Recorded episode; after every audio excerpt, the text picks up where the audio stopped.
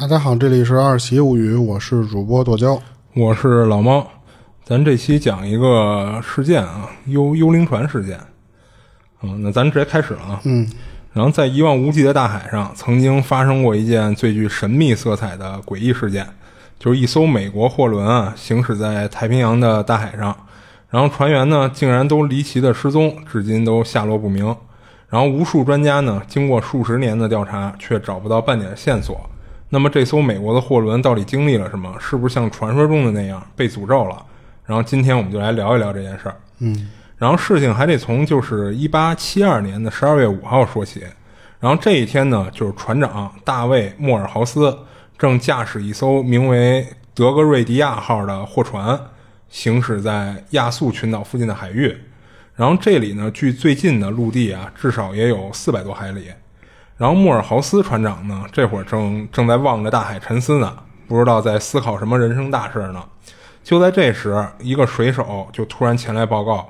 说在九海里之外啊，有一艘船正在向他们靠近，但是呢，船只的行驶状态却非常的怪异。于是呢，这个莫尔豪斯就立马就登上货船最高处的甲板，用望远镜观察这只行驶怪异的船只。他发现啊，这艘船的行驶状态很像是在自由漂流。就按理说啊，一艘远洋的货轮，你在正常的行驶下。是不可能出现这种自由漂流的状态的啊！这就让这个莫尔豪斯船长就非常的惊讶，就是他担心船上的人是不是出了什么事儿。然后为了搞清楚原因呢，就莫尔豪斯船长啊就下令将自己船上的这个船帆啊降下，然后减缓行驶速度，然后好呢就是持续观察前方船只的情况。然后在观察了两个小时之后呢，这个莫尔豪斯船长啊下令接近这只船。等莫尔豪斯的船靠近后呢，才发现这艘货船是玛丽塞勒斯特号，也就是咱今天的主角。嗯，然后在和莫尔豪斯的货船一样啊，这艘玛丽号啊都是从纽约出发前往意大利的热内亚，然后纽约到热内亚的海上距离呢是八千七百二十海里，就是当时货轮的速度啊，需要航行三个月的时间才能到达，但是玛丽塞勒斯特号货船啊。却比他们这趟船早八天出发，这个时候怎么也不可能碰面的。而且通过望远镜观察呀，就是船上看不到任何人。于是莫尔豪斯呢，就便让他的水手啊发出信号弹和祈雨进行沟通，但是呢，却没有得到任何的回应。就在这个时候啊，就莫尔豪斯便派他的大副叫奥利弗·迪佛。和几个水手就登上这个玛丽塞勒斯特号上一探究竟。然后大副奥利弗呢和几个水手登上这个玛丽号货船以后啊，发现原本固定船帆的绳索出现了断裂的痕迹，然后有些船帆呢也有破碎的破损破破碎的情况啊。然后前船舱口呢和那个后舱口都开着的。然后船舱内呢有一米深的积水，船上空无一人。然后随着进一步的查看啊，这个奥利佛就是他这船上这大副啊，就发现船上的所有纸质文件都不见了。然后唯一找着找的找得到的纸质文件啊，就是船长的航海日志啊。日志上呢最后一次记载是在九天前啊，也有说是十天前的啊，当然这个时间不是那么重要。然后上面的记录呢，也只是船只所在的经纬度和日常操作等，并没有任何的任何异样的记录。然后船上呢，也没有任何打斗的痕迹。然后船员们的个人物品和珠宝财产都还在船上。然后根据就是这个大副和这帮水手在船上检查，发现这个食物和淡水的储备也非常充足，基本上可以支撑这艘船的所有人员生活六个月。嗯。然后船上装载的有一千七百零一桶工业酒精，应该就是当时他们这趟航行要运送的货物。嗯，然后也都完好无损的排放在货舱内。在奥利弗和几个水手的检查中啊，发现这个罗盘掉在了地上，但是六分仪和航海钟都不翼而飞了。而且他们发现这个玛丽塞勒斯特号货船的救生艇也不见了。更诡异的是，这个救生艇啊，就是经过他们初步就是探查，发现不是那种就是按正常的情况下去缓慢放下的，而是好像是有人将这个救生艇的那个绳索，因为它本身应该是挂在货船上的呢，对啊，直接就给砍断了啊，啊！那个绳索是断的，就感觉是一种危急的情况下直接砍断救生艇的绳索，然后着急的把这个救生艇放到海里。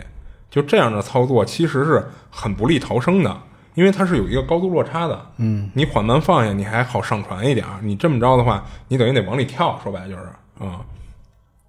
然后这会儿产生的疑问就是说，这些船员到底是因为什么弃船逃生的？在遇到紧急的情况下，需要弃船逃生之时，为什么会不带上罗盘？啊，因为这个罗盘啊，其实在海上是非常重要的。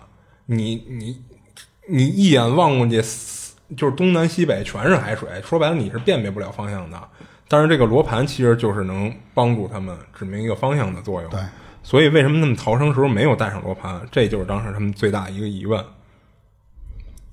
虽然船只呢有微小的破损，然后船舱内呢也有差不多一米的积水，可是对于一艘就是远洋货船来说啊，这些小问题其实根本不足以影响正常的航线。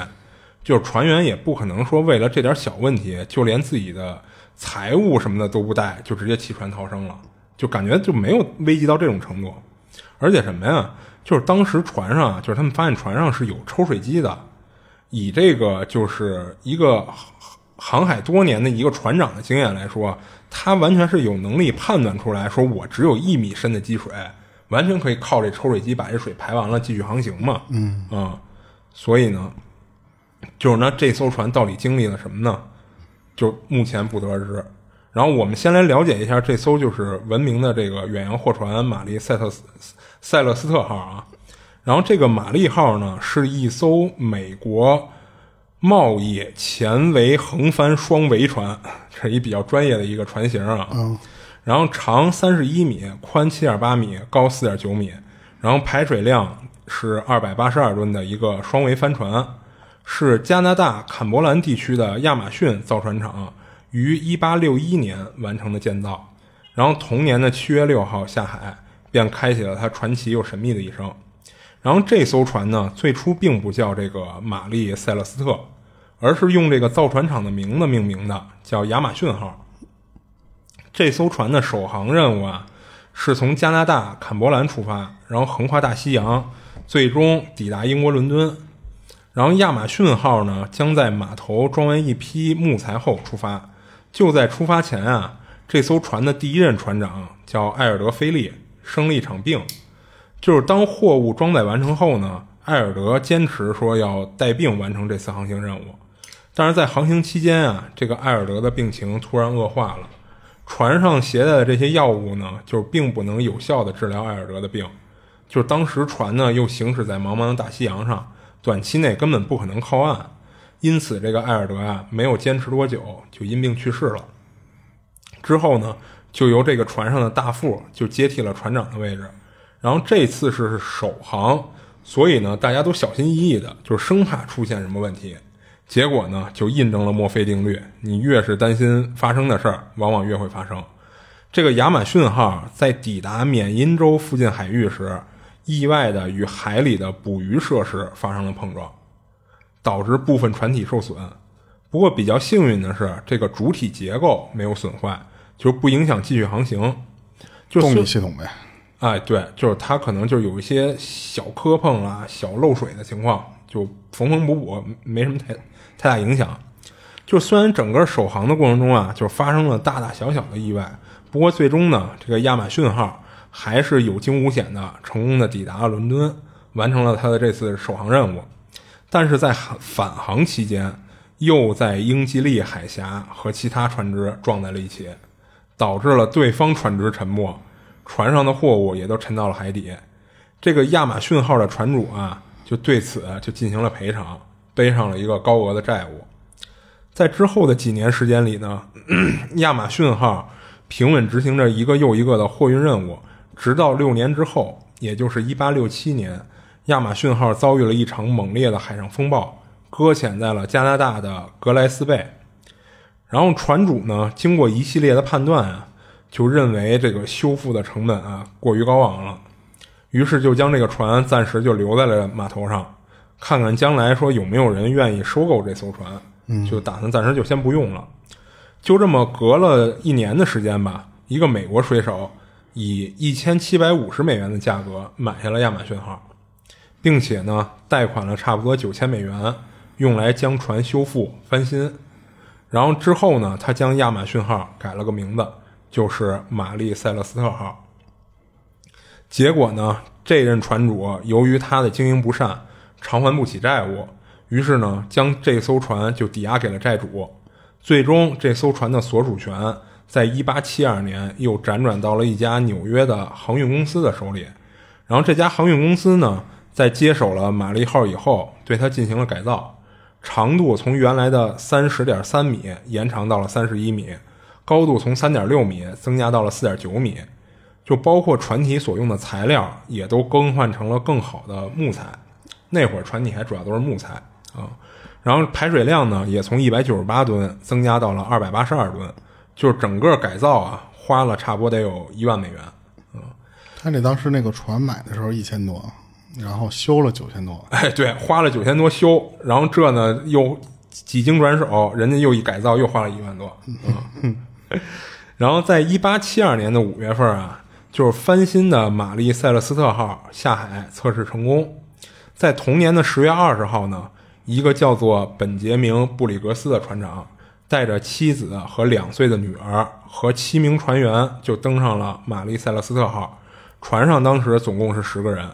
他们本次的任务啊，就是载着一千七百零一桶的工业酒精，从纽约的史泰登岛港口出发，前往意大利的热内亚。然后半个月后呢，就是货物装载完毕的玛丽号就出发了。到了十二月五号的时候。就出现了我们前面讲述的那一幕，在大副奥利佛·迪佛检查完船之后，便把船上的情况就告诉了莫尔豪斯船长，然后莫尔豪斯呢，便让大副和几个水手驾驶这个玛丽号一同前行，然后把它开到了直布罗陀海峡，交给当地的海军处理。然后在大副啊驾驶这个玛丽塞玛丽塞勒斯特号后，他表示。说这艘船驾驶起来十分轻巧，走的是又稳又快，甚至比他们本身的那艘船还好啊！即使风向不是太顺，也能很好的前行。也就是说，这艘船的性能其实并没有什么问题。而本杰明·布里格斯又是一个航海经验非常丰富的船长，没有必要在这样的情况下下令弃船逃跑的。嗯啊。然后后面咱就介绍一下，就关于这个玛丽号之后的事故调查啊。在一八七二年十二月十三号，这会儿不是那个大副已经把这个玛丽号就是开回到了直布罗陀了吗？交给了当地的海军嘛，去处理这事儿。海军接管了这个玛丽号以后呢，随即便组建了一个调查委员会，对本本次事件进行调查。就根据调查啊，就玛丽号的船长这个本杰明此次出海呢，就是船上共计是十个人。除了本杰明和七名水手之外，就还有本杰明的妻子和两岁的孩子。为了尽快的调查清楚呢，这个调查委员会在一八七二年的十二月十七号举行了一场关于玛丽号救助听证会。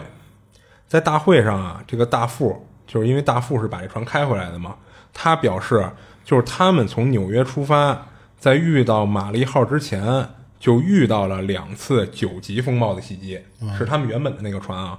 就是他认为呢，就玛丽号上的情况啊，很有可能是说玛丽号也遭受到了更强的风暴，才使得这个船员们弃船而逃。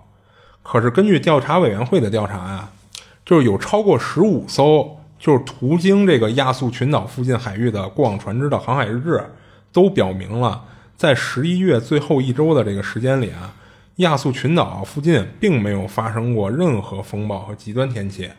从船上的迹象呢，也能证明这个船只其实没有遇到风暴。若是遇到了风暴，就船上一定会发生剧烈的晃动嘛。但是船上的大部分的家具都是完好无损，就连茶杯都没有打碎一个。所以调查委员会认为不是因为遭受过风暴。而在这个休息舱里啊，其实还放着一架缝纫机，这个缝纫机的台面上还安稳着放着一瓶机油，就这些也都没有打碎啊。然后船底一米左右的这个积水，应该是从那个船体木板的缝隙间渗进去的，后来木板呢经过海水浸泡发生膨胀后，就把缝隙给堵死了，所以就不再进水了。这些迹象呢都表明这个玛丽号并没有遇到风暴。随后呢，调查委员会就提出了一个新的猜测，就是他们认为啊，这个玛丽号可能发生了一场暴动或者是谋杀。这样的猜想呢，是调查人员啊，在这个船长本杰明的床下发现了一把刀，嗯，然后上面布满了疑似血迹的棕褐色污渍。此外呢，他们还在这个右舷的扶手上发现了一些类似是斧头砍的痕迹，而且甲板上呢也有一些疑似血迹的棕褐色污渍。然后调查委员会推测啊，说因为一些不得而知的原因，船上发生了暴动。船上的人呢互相残杀，然后暴动的原因啊，很有可能是有水手患上了鼠疫，然后船长呢为了保护自己的妻子和孩子，准备通过暴力手段将鼠疫患者进行武力隔离，在强行隔离这些患者的时候，船长反被水手给关了起来，寡不敌众嘛。那这些患有鼠疫的水手呢，为了麻痹自己，喝空了九桶酒精，啊。就是因为当时他们在船上调查的时候，不是一千七百零一桶工业酒精吗？其中有九桶是空的。嗯啊，然后在水手醉倒之后呢，船长一家人便借机逃走，在逃走时不幸被风暴吞噬。当船员们醒来，发现船长一家已经遇难，绝望之下便通通跳海自杀。啊，这是委员会关于这个暴动和谋杀的这种推测的一个说法。可是很快呢。这种推测也就被否定了，就是经过化验呀，他们发现那个棕褐色污渍并不是血迹，而是铁锈啊。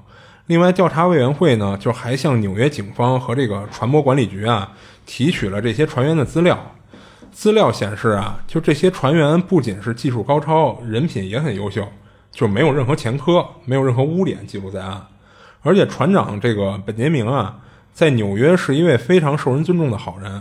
然后船员们呢也都很爱戴他，也就是说，这些人其实并不是他临时拼凑的这么一个团队，嗯，是一个长期关系很好的一个团队。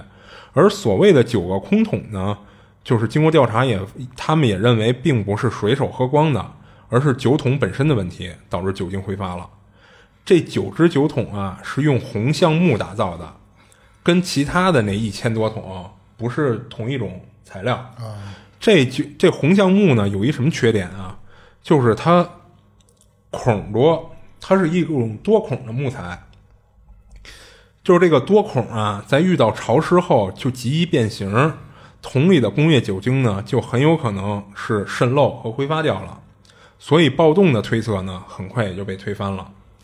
然后还有一种可能就是说，这个船长本杰明发现了酒精大量的泄漏，害怕泄漏的酒精引起爆炸。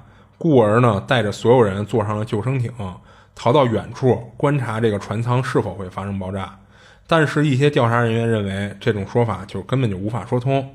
就如果本杰明啊害怕爆炸的话，就是可以坐上救生艇到远处观察，可是没有必要将救生艇的绳索砍断。嗯啊，因为你说实话没有紧急到那个份儿上，你完全可以就是正常的放下救生艇。还有时间啊，对。再一个呀，就是这个航海日志。是记录船舶日常航行，然后货物装载状态，然后船员值班情况，包括海上风浪情况的这么一个日志。就是当发生海事儿啊，或者是海难时，航海日志就是判断事故的唯一合法证据。而这个本杰明呢，其实他作为一个经验非常丰富的船长，在逃是，在逃到救生艇上的时候，是不可能马虎到连航海日志都不带的。嗯，因为你不带这个东西，说实话，最后你经过调查，你。跟人解释不了，那人家就怀疑你有可能就是故意的啊，有猫腻什么的，所以就是他们认为这个如果是这种就怀疑是要爆炸而逃到一个远处观察的话，是不可能不带这个航海日志的。然后另外就是这个船舱里有这个一米深的积水嘛，就算酒桶酒精发生泄漏，也会和这些积水中和，发生爆炸的可能性也非常的小。就是他们认为这个本杰明完全是可以判断出这些这些情况的，然后这时候呢，调查就彻底陷入了困境，就每一种猜测呀，都有它就是无法解释的地方。然后经过三个多月的调查后呢，就是调查委员会就无法突破调查的困境，就在一八七三年三月十二号宣布调查委员会解散。就是根据海商法的规定啊，在海上成功救助船只的人，可以得到相当丰厚的一笔保证金。报酬啊，哎，对，这笔保证金呢，相当于船只和货货物总价的一半儿。可是，在海事法庭仲裁之时啊，这个调查委员会向法院提出质疑，就这场营救啊，他们怀疑是这个莫尔豪斯啊和这个本杰明商量好的一场骗保行为哦，啊。就是虽然调查委员会呢没有找到任何有关骗保的证据，但是他们仍然决定这个莫尔豪斯的可疑性很大。就毕竟当时海上只有这两艘船，就发生了什么谁也说不清。然后还有一点什么呀？就是他们为什么也会有这样的怀疑呢？就是后来他们调查发现，这个莫尔豪斯啊，其实跟这本杰明是认识的，哦，俩人是从小就认识的一个好朋友啊。最后俩人都当了船长嘛。然后这段是这个这些年里，其实也一直都是往来的比较密切的这么一个关系，所以他们也怀疑会不会就是俩人攒的这么一局啊。所以呢，就是当时就是海商会决定就是要给这个莫尔豪斯给一种补偿似的，是吧？所以就让这个委员会提出了质疑了，就是说你先别给补偿的，咱先把这事儿查清楚再说。然后最后呢，就是他们发现什么呀？这个本杰明啊，他不是只有一个孩子，他是俩孩子。他有一个大一点的孩子，七岁的一个儿子，就是依然居住在纽约外婆的家里。那就是如果你说这是一种骗保的行为，那你说你为了这一个保金，连儿子都不要了，嗯，对吧？就是所以最后骗保这一说呢，也没有什么实质性的证据，也并不能成立。可是呢，就是海事法院最后只决定支付给莫尔豪斯船长团队一千七百英镑的奖金，就是远远达不到他规定的那个标准。那为什么呀？你没证据啊？但是你有没有就是一个明确的证据说这不是他们俩攒的局？就是当时法院是这么判定的，所以就只是补偿了很小的一部分。啊，然后至于这个具体原因，咱就不说了啊。然后虽然这个玛丽号呢船员失踪的案子啊，就是官方停止了调查，但是人们对这个玛丽号货船事件的民间调查却进行了数十年，可结果呢还是一无所获。就是玛丽号啊，在这次事件之后呢，仍然被几位船主使用了十二年之久。一八七四年，也就是船员失踪的一年之后，玛丽号再一次起航。但是奇怪的是，玛丽号的这位新船长在驾驶玛丽号后也离奇的去世了。嗯啊，一八八五年的一月，玛丽号的最后一任船主将这个就是他在最后一次航行里边装载了超过保额的货物，就其中还包括一些什么靴子和猫食什么的，就是打算将这个什么呀，将这船弄沉了来索取赔偿。我操，啊。不过呢，这项阴谋呢没有实现，因为这个玛丽号啊，它在一个超载的情况下，最终顺利的抵达了目的地，啊，并没有在航行途中沉没。然后后续的这个调查呢，也揭发了就是这哥们儿的这场骗局，啊，就是觉得他是故意往那个船上塞超载的货物的嘛。然后这任船主呢，在这次航行的三个月之后，就莫名的死亡了。嗯，然后他的这个同谋啊，就跟他一块儿谋划，就是骗保的这事儿，这这些同谋一夜之间也变成了疯子啊，啊。然后另一个则自杀身亡了，就就因为这一系列的事儿啊，就是从此人们便认为这个玛丽号啊一定是被诅咒了。于是大家就认为啊，这个本杰明团队的离奇失踪很有可能就是诅咒的开始。嗯啊。然后其实他这个事儿就是到这儿就讲完了，就关于这个玛丽号。那最后反正也没有，没有，就这个船到最后也没有解决，就是没有没有给击沉，或者没有，就是还是后续还是在别人在接手，等于是。对，就是一直到那个一八八五年嘛，就是最后一次想骗保那个船长，他其实是这个船的最后一次航行。在这次航行之后呢，这个船其实就没有再使用了，就可能是它的年头到了，然后也没有另外的人在接手了，这个船可能慢慢的就就就沦为一一堆就是废材似的这么一个东西了。啊，然后其实至今啊，就是大家还是没有寻找到本杰明一家三口和那七名船员的任何下落。然后在这些年里啊，比较逗的是什么呀？一直都有人自称是当时船上的船员，跳出来讲述了一个又一个离奇的经过，但最后呢，被人一深扒，都发现这些人都是冒名顶替，就是想借此出名，获取一些经济利益。蹭热度的呗。哎，对，就是到现在也没有找到当时船上的这十个人里的任何一个的任何下落，就感觉这十个人好像从这世上就凭空消失了，要不然就是就直接就是海难就死了，也没有找到尸体。就海里其实死一人，你很哎，对，难捞的。就说实话，你很难去找到他。嗯嗯。但是你说他们至于为什么发生海难，首先啊，你看一般海难啊，无非就是几种，要不然就是碰上一个海上风暴，就是特别恶劣的天气情况，有海啸啦什么这种的，对吧？你那说实话，那你这艘船肯定也跟着遭殃。你不可能说我来一风暴把船上人都卷走了，还这船一点事儿没有，对吧？嗯，这也不合理。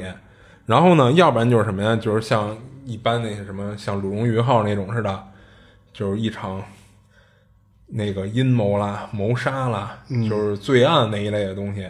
但是呢，那你说你最后总归是得有一个凶手活下来吧？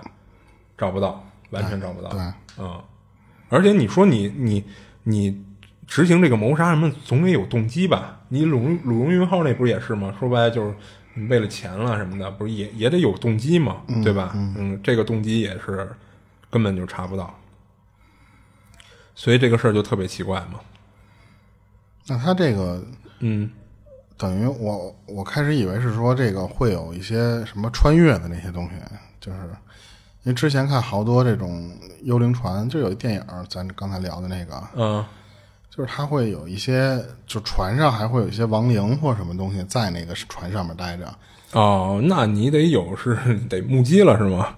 对我，然后会不会就是有这种东西，然后他没走，就是死在船上的，嗯然后灵魂在那上面，你后后边这些人都会被被诅咒、被坑死啊。嗯，但说实话啊，就是像这种啊，就是玄的乎的这种说法或者解释啊，其实在，你想他这是哪年？一八七几年的事儿，你到现在得有两百二零二，得有两百多年了吧，对吧？嗯，你这两百多年里，其实这些说法都有人传出来过，但是就是怎么说呢？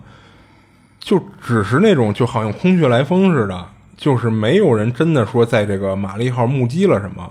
就唯一让人觉得奇怪的，就是他在这个本杰明这这一帮人失踪之后啊，他后续的那几任船主也都不太顺，也是各种各样的，要不然就是离奇死亡吧，要不然就是就是骗保，最后他不是那同谋又疯了，又自杀吧，又怎么着的，就这些才会给这个船等于又蒙上了一些神秘色彩。对，嗯嗯我我那天我看了一个，嗯，就不是神秘事件啊，就是德国德国二战还是一战啊？嗯。一战一战的时候，一战哎是一战，一战失败那会儿，嗯。然后那时候德国想造那个，就是他们陆军觉得已经很牛逼了，但是他们想弄海军，海军当时英国的海军是世界第一，他们就说不行，我我们得干下去的，我们得就是不能海上我们不能吃亏，嗯。他们就是各种东拼西凑，加上加上就举国之力吧，就是造出了是是六十艘还是八十艘那个船，然后当时可是没恰巧就是，但是那个水平啊，已经是世界第二了，就是跟第一没什么区别了，哦就紧紧跟其后。然后结果一战失败了，一战失败之后，那个当时就那个是苏联还是英国那边就说说他们那个船还他妈没用呢，那个咱们得上军事法庭，因为你得你战败国当时是得判这个，就比方赔偿，还有一些就是解除你武力，最起码是，嗯然后就就在归属这个这个这个船到底归谁的时候，他们那个会开特别长，然后当时这个就是是是不是不是古德是谁来的？我忘了。当时他们在那个岛上，就是要求他们把所有的枪炮全拆了。嗯拆了之后呢，英国那边就是说那个跟着英国的船，然后开到一个类似于或者中立或者是他们管辖的一个小岛岛岛群附近。嗯你们先把所有船都停在那个地方，然后停在那个地方，等到那个法庭审判，比方说说判给说，比方说十艘给英国，十艘给美国，什么什么，等着等这期间呢，他们当时德国觉得说你这个就是这个法庭审判，也就一个月时间就结束了。所以当时他们带的那个粮食什么的，就够吃一个月的。嗯，但是没想到那个那个法庭上，因为他们要求的条件太苛刻，或者说太太变态了，德国那边不同意。不同意之后，就是那结果这个会就开的又臭一直。拖了是一年的时间吧。嚯这个陆陆续续是有船往那边送东西的。啊，送物资什么的。对对，但是也不能说保证你每一次都能吃的特别饱或者什么的，而且吃能吃的东西基本上也都是那些就是什么速食啊或者说是罐头那些玩意儿。嗯，压缩饼干。然后然后最后那个英国还是哪儿我忘了，就是最后通牒了，说你们不签字，那咱们就就相当于停火停火的这个协议就停止，那我们可能就会直接攻击你的这个德国。嗯，就开战呗。对，然后最后这个德国其实是拖了多长时间呀、又拖了一个月的时间，好像是。嗯最后又签字了，就是实在没办法了，就签字了。就是最后就是说怎么分，其实那些都不不不说了啊。嗯但是当时在这个船上的这帮人，就是那个那个将军还是那个叫什么玩意儿、司令啊，他不知道这些事儿，嗯因为他们当时没有电话，没有什么的，他们只能隔好几天嗯到那个岸边上去买报纸，才能知道那边发生什么事儿了。嗯然后等他知道这个事儿的时候，实际上人家那个德国已经同意签字了。嗯然后可是他这边觉得说什么呀？德国如果不签字的话，那我们这些船最后落到就就是不管是英国还是比方说别的国家，他们到时候反过来打我们怎么办？他们最后决定说说那个我们全把这些船凿沉了。哦然后那个实际上那个时候德国已经签字了，只是他没收到那个信息，而且就差那两天。嗯然后当时那个那个那个司令还是什么玩意儿，就就说说说一一纸下令，就说凿，嗯就所有的船员就是他们其实说是凿沉，其实就是弄沉就完了嘛，嗯，就是让它漏水，慢慢的都不用漏水，他们底下有那个排水的那个玩意儿。啊，就把那打开。你把那排水室打开之后，那个水从底下进，进之后对，慢慢的整个船你那个吃吃水的那个越来越深，嗯自自己就沉了。嗯，然后当时正巧了，还赶上一什么事儿啊？就是英国那边没打他们，没把他们当太太太回事儿，因为觉得反正你们都签完字了。嗯，他们当时盯着这个德国军队的这帮人，他们去去跑到别地儿去训练去了。因为觉得你们反正就过两天就就就该交接了嘛对，然后就是我们就该日常训练我们去了。所以当时他们弄沉自己这是多少艘？是六十艘、八十艘，要不就是一百艘，反正忘了，反正就挺多船的。然后嗯没有什么英国人在那个附近看到这个事儿，等嗯看到的那帮军人都傻了，说那海面上，你想。一个都没有了。它都是那种特别大的那种战列舰，就是什么护卫舰加什么什么驱逐舰，就是特别大的那种舰，码的整整那个岛，就是那海面上都密密麻麻的。然后等他反过来的时候，发现那海面上什么都。船呢啊啊，然后赶紧就报道那个英国英国那边，然后结果英国那边赶紧就过来，然后就知道了，说是给凿沉了，嗯马上就来捞来。嗯然后捞来之后就就最后是捞下来几几艘啊？就反正最后是有五艘是是捞不上来了，因为当时那个船它那个岛附近不深，它那个都是浅滩，但是它因为你一百艘的话，你这密密麻麻的，你就算六十艘也就排的特别长，对。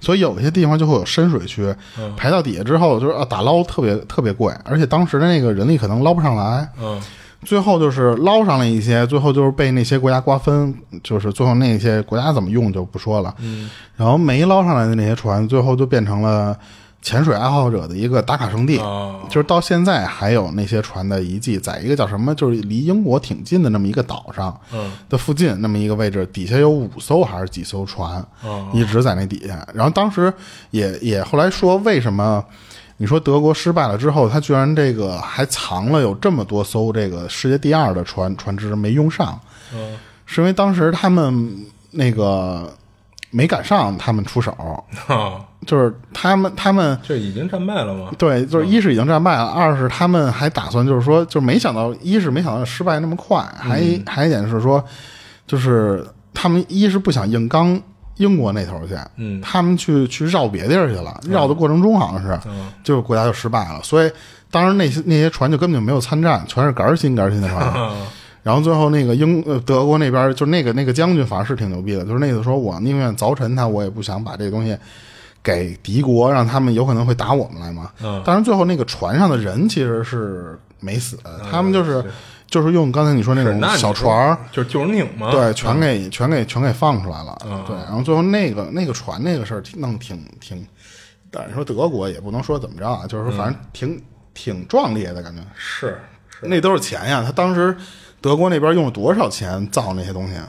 是，就是说白了什么呀？我宁可把这钱烧了，我也不想给你，啊，啊、就这意思嘛。然后最后打捞上来那些，反正最后因为他没有武器了，就是打捞上来那些东西，基本上也也虽然没泡多坏，但是说实话，你你再修也不如你新的那些船这么好使。他们有些就最后就是服役到英国那些国家去了。嗯，嗯，那个就是一个一个一个一个历史，那个倒不是什么悬疑的事儿啊。嗯，是你像他这个，其实这个幽灵船这事儿啊，就是你想它是两百多年前嘛，就是后来就是慢慢的也被好多一些那个影视题材啦什么的，就是全都拿来借鉴。